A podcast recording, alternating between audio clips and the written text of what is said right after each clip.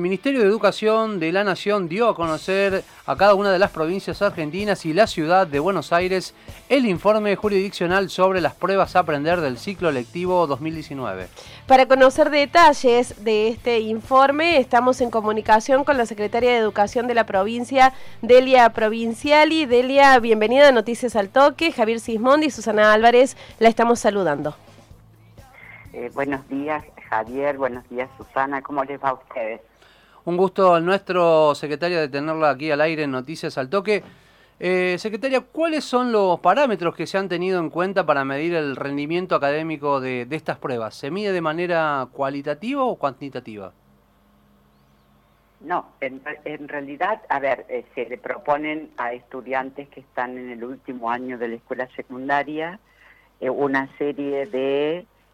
actividades eh, que significa poder dar cuenta del aprendizaje en las dos áreas eh, que son eh, claves, el área de lengua y de matemáticas, y esto se traduce después, por supuesto, en un puntaje que nos permite tener esos porcentajes que ustedes han leído de cuántos estudiantes se ubican en los cuatro niveles que establecen, que es eh, el nivel por debajo del nivel básico, básico, satisfactorio y avanzado, y tal como, bueno, escuchaba que decían la noticia,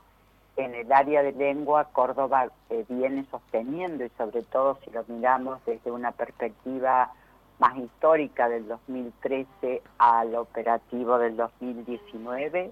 una mejora en el nivel justamente de los, del satisfactorio y del avanzado. Eh, en matemáticas seguimos teniendo dificultades eh, y a pesar de que es cierto que tenemos una diferencia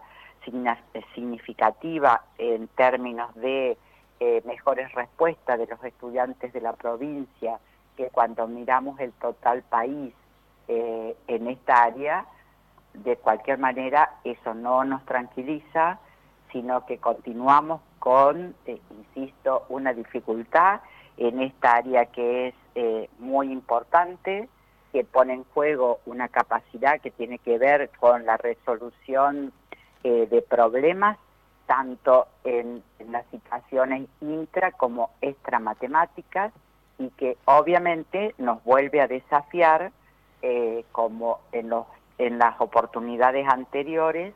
en buscar alternativas y, en, y, entender eh, las causas que nos estarían mostrando eh, las dificultades eh, que tienen nuestros estudiantes para poder aprender un área de tanta significación como es el área de matemáticas.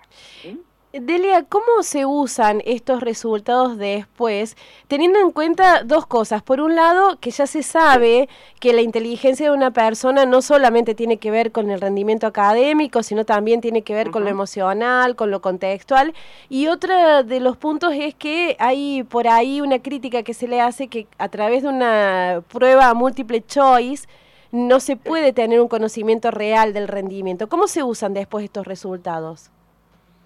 Eh, primero, eh, está muy bien lo que me pregunta. En realidad eh, hay estudios, luego hay una serie de estudios que permiten profundizar, porque lo que estamos analizando son en general mirando toda la provincia, ¿sí? La totalidad de la provincia. Luego se empieza, hay elementos que nos permiten profundizar en el estudio en los tipos de gestión, eh, gestión estatal, gestión privada. Eh, por otro lado, nos permite también eh, diferenciar cómo rinden los chicos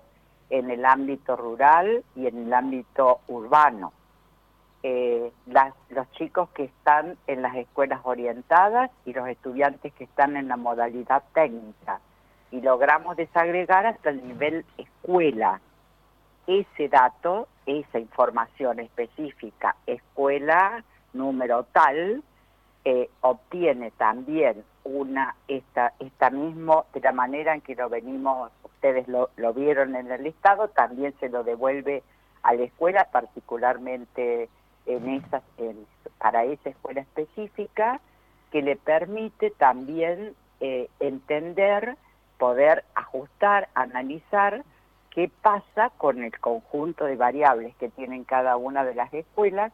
qué pasa, cuáles son los aspectos que una institución tiene que poder seguir fortaleciendo porque esto le sale muy bien y los chicos logran poner en juego habilidades importantes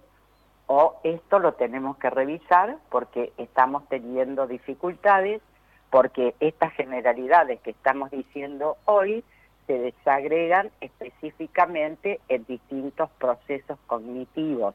y distintos contenidos claves. Y esa información le llega a la escuela para poderlo recuperar y verse eh, también en las anteriores situaciones y los datos actuales que tiene en este momento. Por supuesto que el estudio muestra también otros factores, factores asociados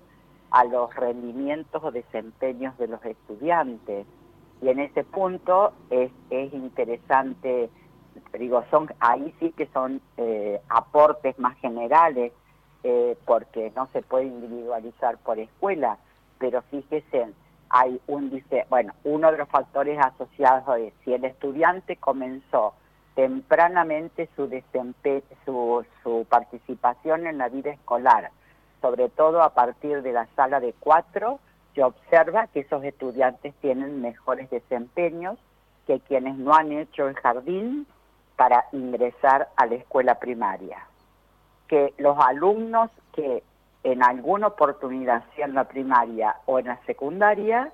eh, tienden a tener eh, desempeños más bajos. O sea que la repitencia estaría actuando no como resolviendo como un efecto que repara, sino con, con una dificultad en el proceso de aprendizaje posterior del estudiante.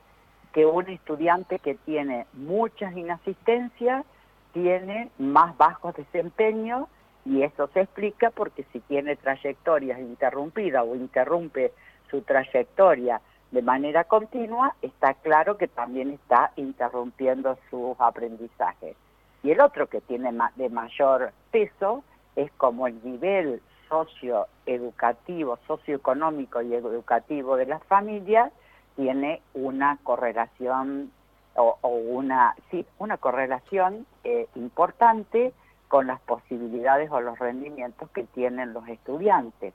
Y particularmente allí se toma el nivel educativo de los padres,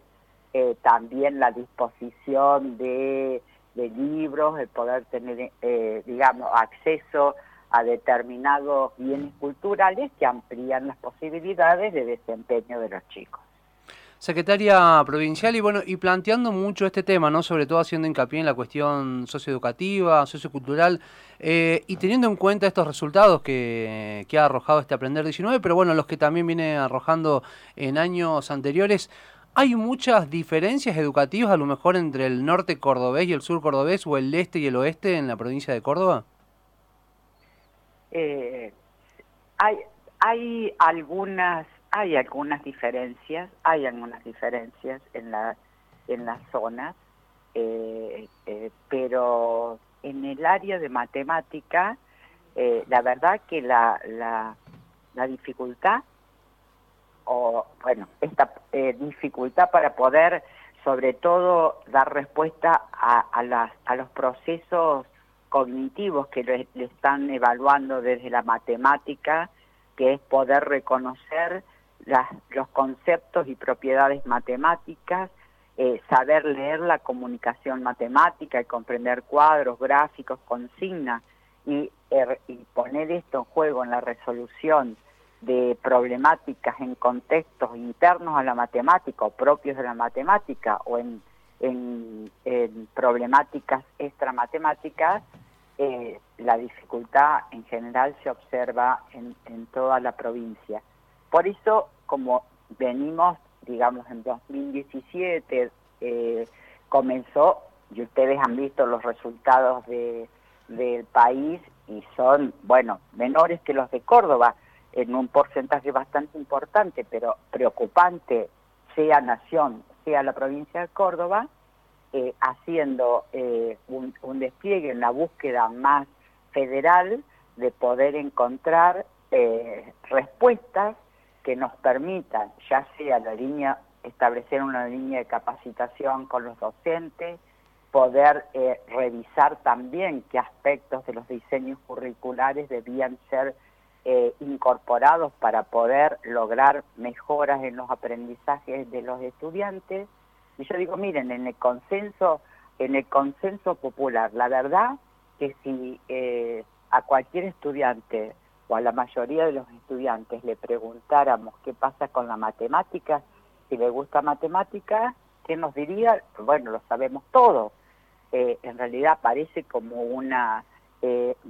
una materia que tiene, se le presenta con dificultades para los estudiantes y por el otro lado también tenemos la información clave que eh, cuando preguntamos cuáles son las materias que los chicos se llevan a rendir en el secundario,